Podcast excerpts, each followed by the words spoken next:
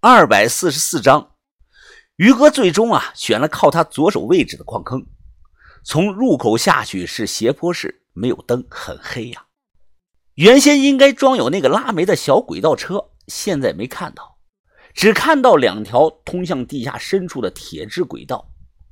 那个时候啊，国内正规的金矿、锰矿开采点啊，深度很少有超过地下一千五百米的，但这里就不正规了。或者说，栾川这里一多半都不正规。只要没有塌方，才没有人管工人安全的问题呢。就一直的向下挖，挖出来原生矿石以后啊，再用那种拉煤的轨道车呢送到地表上进行二次的提炼。下来之前，我故意在别的矿坑口啊踩了几个脚印希望能误导对方。此外啊，我还在这个洞口啊记了个记号，画了把洛阳铲。随着逐渐往下走，开始有些碰头了。于哥呢，只能微微的弯腰。我们只靠一把手电照路。刚下了大雨，洞顶上啊，不时的有那个水滴落下，水滴滴到后脑脖子上，感觉凉凉的。哎，于哥，那个是不是轨道车啊？过去一看，真是一辆轨道车，废弃在角落里，通身是锈迹斑斑，原先刷的那个黄漆都掉光了。这个车啊，它很奇怪。它没有方向盘，它的底下只有四个铁轮子。我想想是怎么形容来着？哎，就像是送快递的那个三轮车的后斗，方方正正的一个铁皮箱子吧。你不会是想坐这个车吧？于哥害怕的问道。我点头说是，就坐这个车下去。于哥呢，倒吸了一口气。哎呀，这个破玩意儿成这个样子了，肯定不能用啊！你怎么敢？没关系啊，于哥，你看。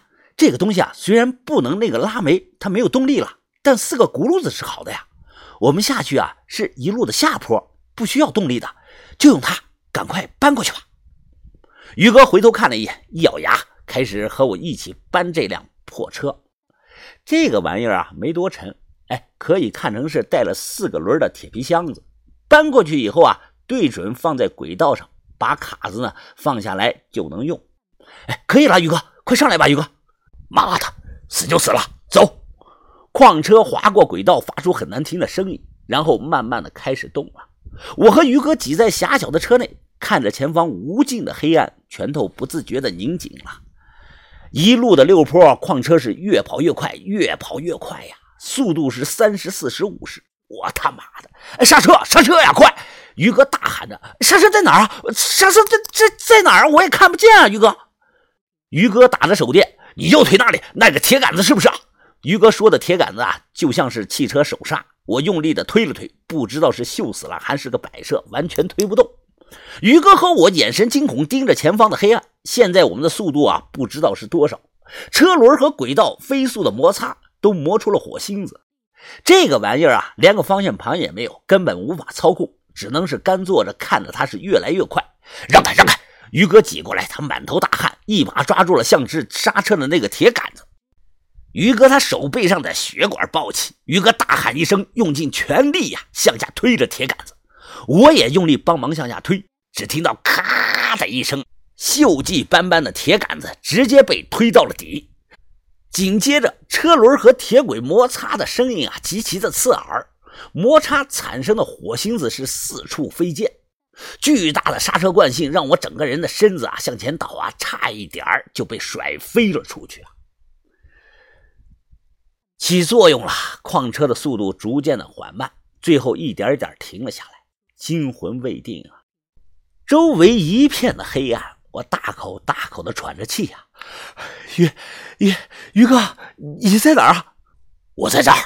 黑暗中啊，响起了于哥的声音。手电呢？于哥，手电你有吗？我朝周围乱摸，没摸到手电筒。好，好，好，好像是刚刚猛刹车，我没拿住，手电甩出去了。等等，我有打火机。打着火机，微弱的火苗让我大概看清了这里。已经啊，到了点儿了。正前方是矿层墙，如果矿车啊再往前走上十多米，就会脱轨。现在怎么干啊？等着。我说啊，哎呀，只能等着了。等把头过来，他们不一定知道我们选了这个矿坑。如果他们一个个找下来，会会很耗时间的。于哥叹了声气，说要不我拼一把？别别别，千万别啊，于哥，你没看到那些人他手里都有猎枪吗？你就算是再能打，也没有猎枪快啊！我不死心的拿出手机看了看，这底下一格信号也没有。于哥的手机也一样。静下来等，时间呢就这么一分一秒的过去。我感到这里是越来越热，光着膀子啊都出了一身的汗。两个多小时后，四周安静的可怕。突然呢，我似乎是听到了人踩在石头上的脚步声。难道王元杰这么快就找到这里了？嘘，别出声啊，于哥。于哥也听到了。我们悄悄地从矿车上下来，贴墙藏在了黑暗中。这个脚步声啊是越来越近，隐约能看到一束手电光。这个人呢，好像还戴着个安全帽。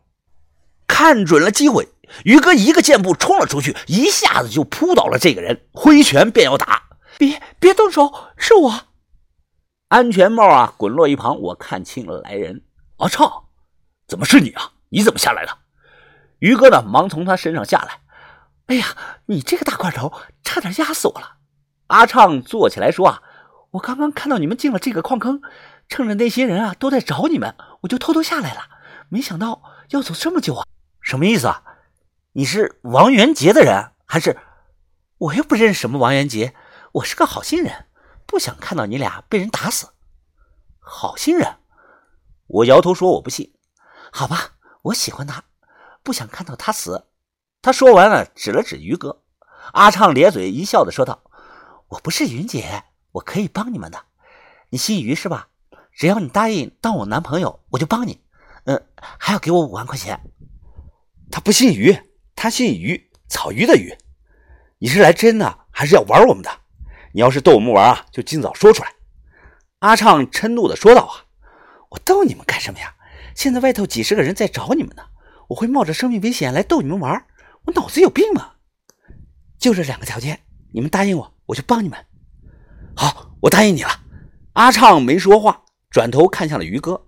此时于哥的脸色古怪，我不停的对他眨眼啊，意思是你先答应了，先骗他逃出去再说。